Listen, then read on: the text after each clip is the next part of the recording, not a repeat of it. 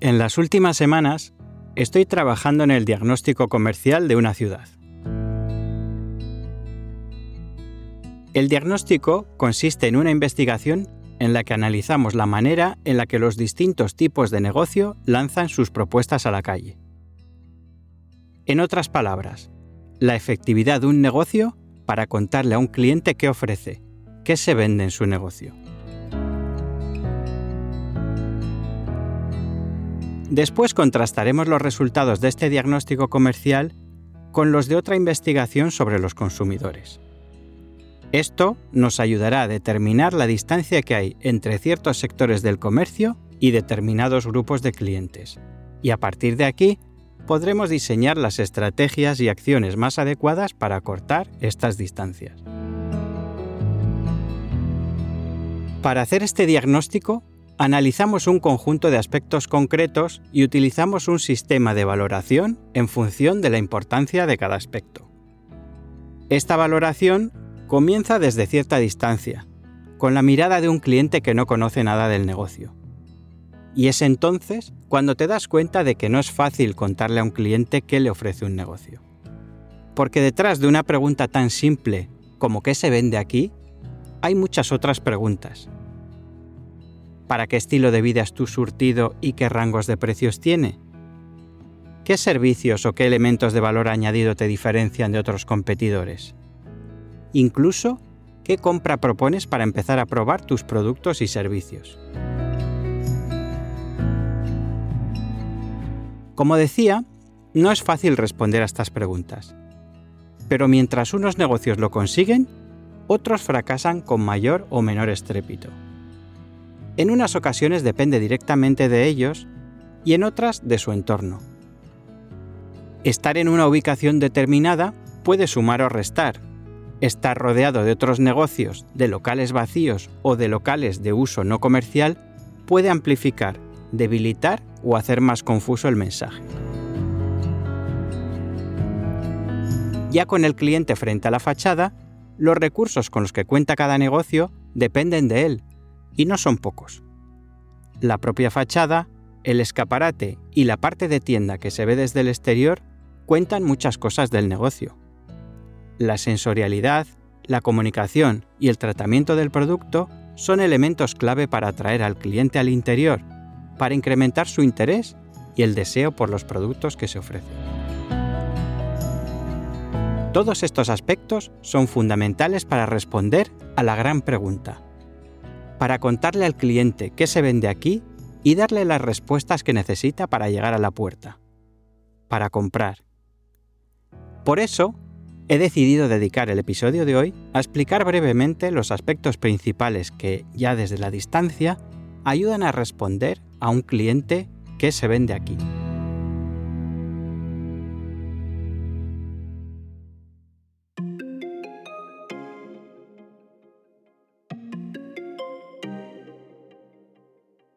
Estás escuchando Actualiza Retail, el podcast para comerciantes y técnicos de comercio en el que tratamos de facilitar la actualización del comercio local y las áreas comerciales urbanas. En los próximos minutos te acercaré los métodos y las estrategias de las grandes empresas de retail adaptadas a la realidad del comercio local para mejorar la conexión con los clientes y conseguir áreas comerciales urbanas más atractivas para sus vecinos.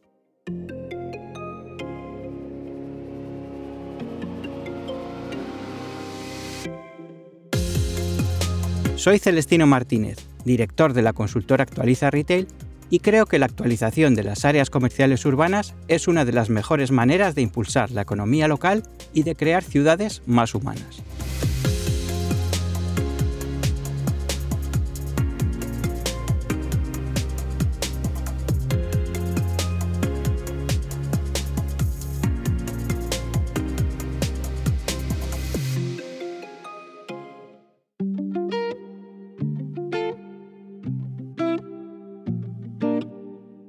Bienvenida, bienvenido retailer a un nuevo episodio de Actualiza Retail. Hoy no tengo muchas novedades que contarte porque una de las principales es el tema central de este episodio, así que lo más reseñable son dos cosas. Una de ellas es que Anget, la Asociación Nacional de Grandes Empresas de Distribución ha presentado la segunda edición del índice Top Commerce. Este índice es una selección de las cuentas más influyentes en comercio en Twitter de diversos ámbitos, desde el político e institucional hasta el periodístico, docente, económico, de la empresa o del marketing. Pues bien, este año han decidido incluirme en el total de 40 cuentas dentro de la selección de marketing, acompañado de otros 8 grandes profesionales del sector y muchos de ellos amigos. La otra novedad es que Tony Colom, que es diseñador de marcas digitales, me ha invitado a un capítulo especial de su podcast Cómo diferenciarse, que es uno de los que escucho habitualmente. En este episodio, con el que celebra el tercer aniversario del podcast, nos invita a ocho personas para preguntarnos el papel que juega el branding en nuestros proyectos profesionales. Te dejo el enlace al episodio en las notas del programa y también el del índice Top Commerce. Otra cosa que me gustaría contarte es que este es el último episodio de la segunda temporada de Actualiza Retail en el que he tenido la suerte de contar con el patrocinio de Bolsalea, que aseguro que ya son tu referencia en la confección y personalización de embalaje sostenible para el comercio. Gracias a Bolsalea ha sido más fácil sacar adelante este podcast y hacerlo con la calidad más alta que ha estado a nuestro alcance y por la que he recibido varias felicitaciones. En septiembre comenzará la tercera temporada de Actualiza Retail y ya estoy trabajando en los contenidos de los nuevos episodios y pensando en cambios y mejoras. Mientras tanto, si estás pensando en cambiar la imagen de tus bolsas para la temporada otoño-invierno, no te olvides de visitar bolsalea.com y de añadir el código Actualiza Retail para que te hagan un descuento especial. Venga, pues continuamos con el contenido de este episodio y vamos a ver qué es esto del diagnóstico comercial.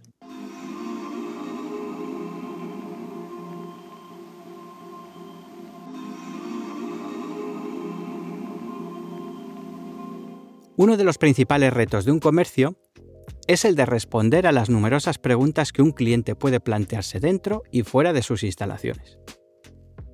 Independientemente de dónde se produzcan, todas ellas son importantes porque ningún proceso de compra termina bien si quedan dudas sin resolver. Muchos comerciantes con los que he hablado creen que dejar algunas dudas sin resolver, como los precios de sus productos, hará que los clientes entren al negocio, otros creen que lo principal es llamar la atención a una costa de lanzar mensajes confusos a los viandantes. Como hemos podido comprobar en el diagnóstico comercial que estamos llevando a cabo, la realidad les demuestra a unos y a otros que se equivocan. Los negocios que mejor funcionan son aquellos que por sí mismos proyectan los mensajes más claros y evitan que surjan dudas. Y los negocios que más clientes nuevos atraen son aquellos que responden desde una mayor distancia y con mayor claridad a una pregunta clave. ¿Qué se vende aquí?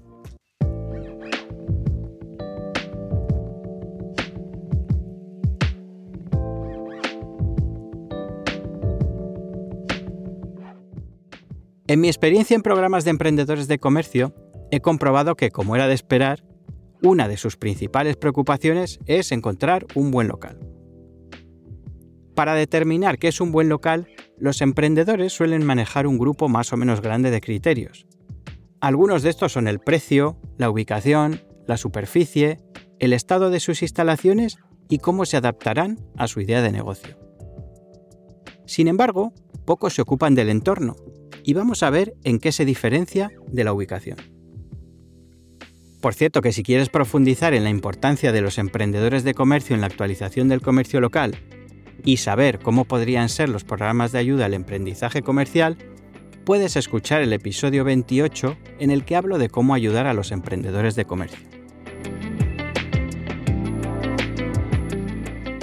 Cuando hablamos de buena ubicación, nos solemos referir a un local que esté situado en una calle comercial, con mucho tráfico de personas. Según el nivel de especialización del negocio, estaremos hablando de mucho tráfico de personas interesadas en satisfacer las necesidades que el negocio soluciona. Por ejemplo, tiendas situadas cerca de colegios o de polideportivos, o establecimientos de hostelería situados en zonas de bares de copas o cerca de una estación de tren. Pero si hablamos de entorno, podemos encontrarnos con un negocio que tiene una buena ubicación y un mal entorno. Uno de los mejores ejemplos para entenderlo es el de una tienda situada entre dos bares con terraza. Aunque esta tienda esté situada en una calle comercial, las terrazas de los bares suponen una barrera visual para encontrar la tienda desde la distancia. Esto hará que la tienda sea casi invisible para un peatón hasta que no esté casi frente a ella y completamente invisible para quien busque la tienda desde un coche. También puede ser que la calle sea buena, pero que la tienda esté flanqueada por negocios cerrados o por locales destinados a otras actividades. Por ejemplo, tener una entrada a un garaje al lado de una tienda genera cierta intranquilidad, además de un espacio visual poco atractivo.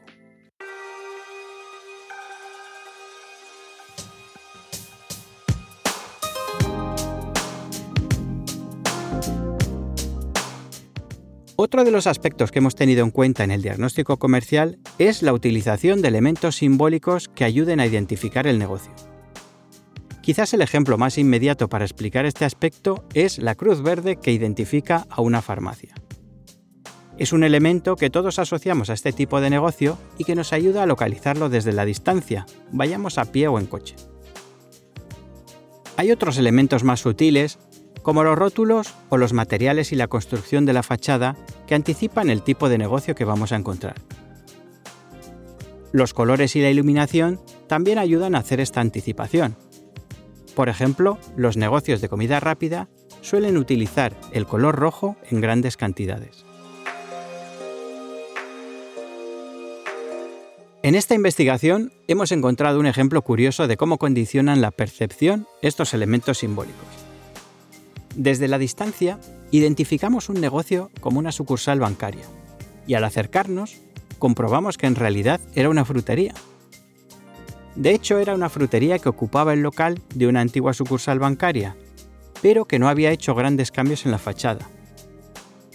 No había rótulo ni vinilos en los cristales que anticiparan el negocio que íbamos a encontrar. Y como el sol se reflejaba en los cristales, hasta que no estuvimos cerca de la entrada no entendimos qué se vendía allí.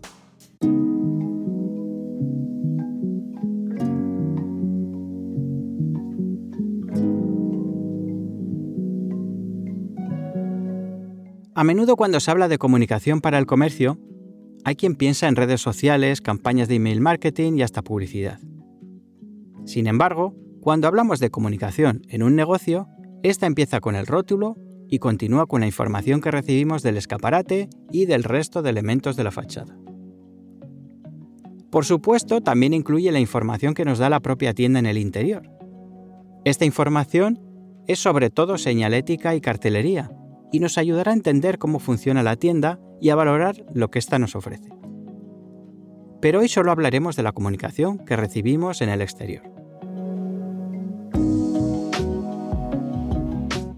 Como decía, el rótulo y toda la información que se ofrezca al exterior nos permitirá aclarar las dudas suficientes para poder entrar a la tienda y comenzar un proceso de compra.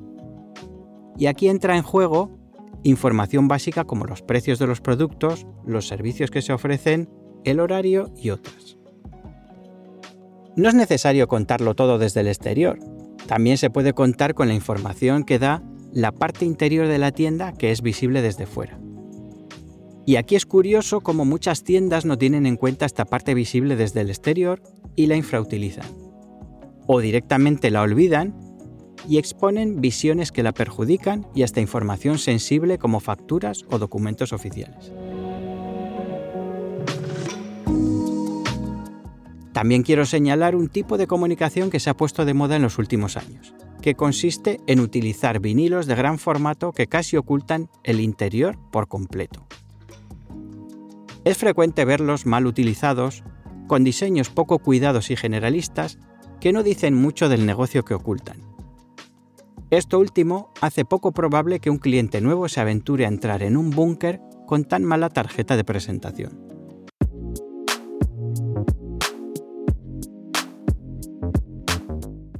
La sensorialidad es un aspecto transversal que puede estar implicada en todos los puntos anteriores y en otros muchos que no tocaremos hoy.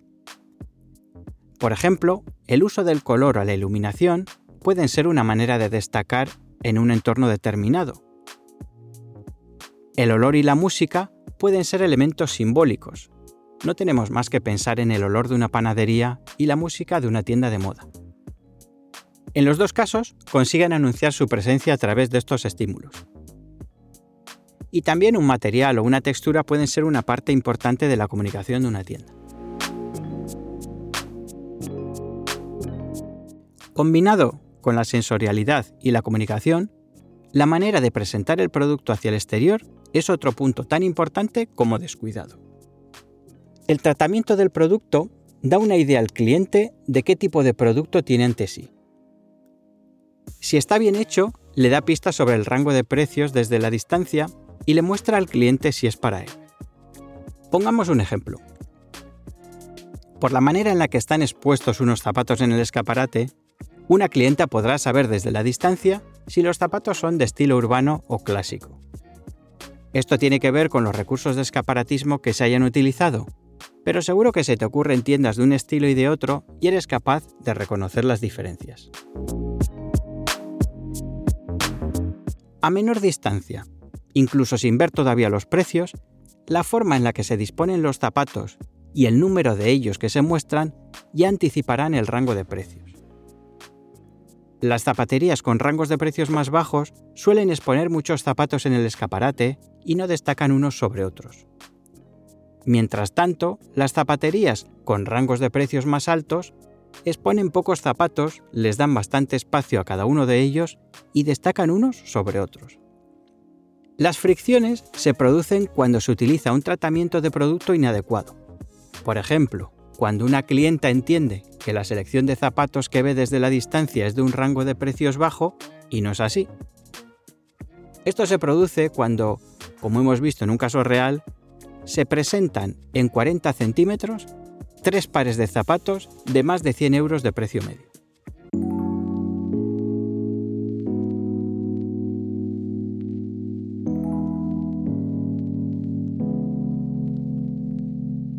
Otros aspectos importantes que hemos tenido en cuenta para el diagnóstico comercial tienen que ver con la hiperespecialización, y son la propuesta de valor y la segmentación. Cuanto más clara y diferencial es la propuesta de valor de un negocio, más fuerte es frente a su competencia. A menudo, una propuesta de valor fuerte implica una estrategia de especialización en un segmento determinado del mercado, en un estilo de vida o en un momento de la vida del cliente. Mientras tanto, una estrategia generalista producirá una propuesta de valor poco atractiva y dejará el negocio a expensas del precio, donde es casi inevitable salir perdiendo. Este punto es clave en la actualización de un negocio y suele darse en los negocios que mejor funcionan y que marcan el camino a los demás. Mientras tanto, son los negocios muy generalistas los que tienen dificultades para salir adelante. Incluso hay negocios que combinan dos líneas de negocio distintas, con públicos objetivos distintos y niveles de especialización diferentes. Esto suele pasar porque la estrategia se dirige desde el producto y no desde el cliente. Como cliente, son negocios difíciles de entender y con riesgos enormes de generar inconsistencias y fricciones de todo tipo. Si quieres profundizar en la hiperespecialización, puedes escuchar el episodio 6 que trata de la orientación al cliente y el 22 en el que hablo de la importancia de la estrategia en el comercio local.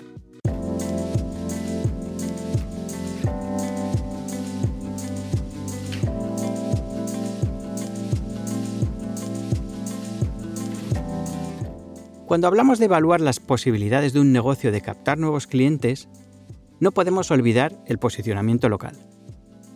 Como hablamos extensamente en el capítulo 34, en el que tuvimos ocasión de hablar con Laura Alfonso, el posicionamiento local es fundamental.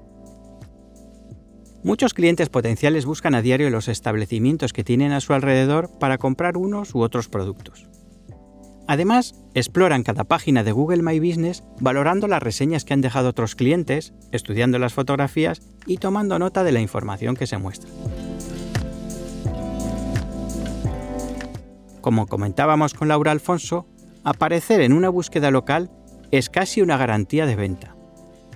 Este tipo de búsquedas se producen cuando el comprador ya tiene la información que necesita y está buscando dónde comprar, así que el porcentaje de conversión en venta es muy elevado. Por esta razón, nos sorprende comprobar que todavía hay negocios que no cuentan con una página de Google My Business o la tienen muy descuidada. Sin ir más lejos, hace unos días fui hasta la puerta de un restaurante siguiendo su página de Google My Business y lo encontré cerrado por vacaciones.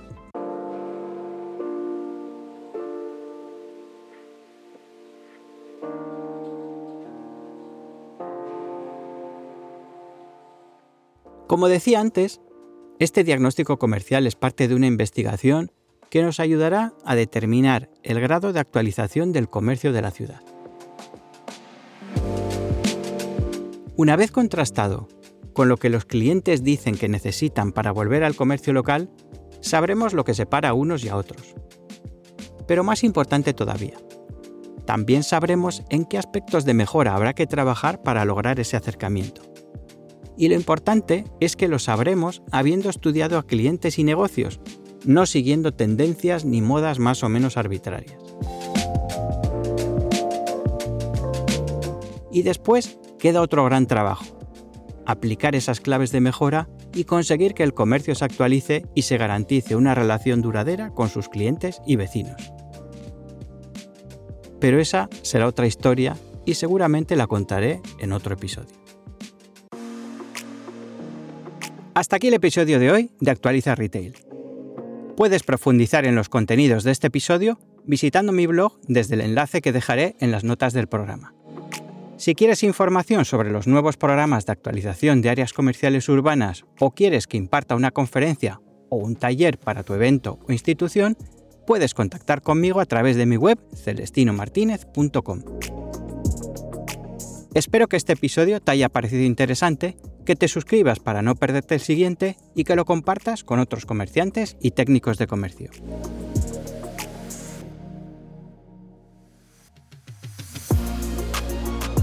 Te espero en el próximo episodio de Actualiza Retail para seguir actualizando tu comercio y tu área comercial urbana, impulsar la economía local y crear ciudades más humanas.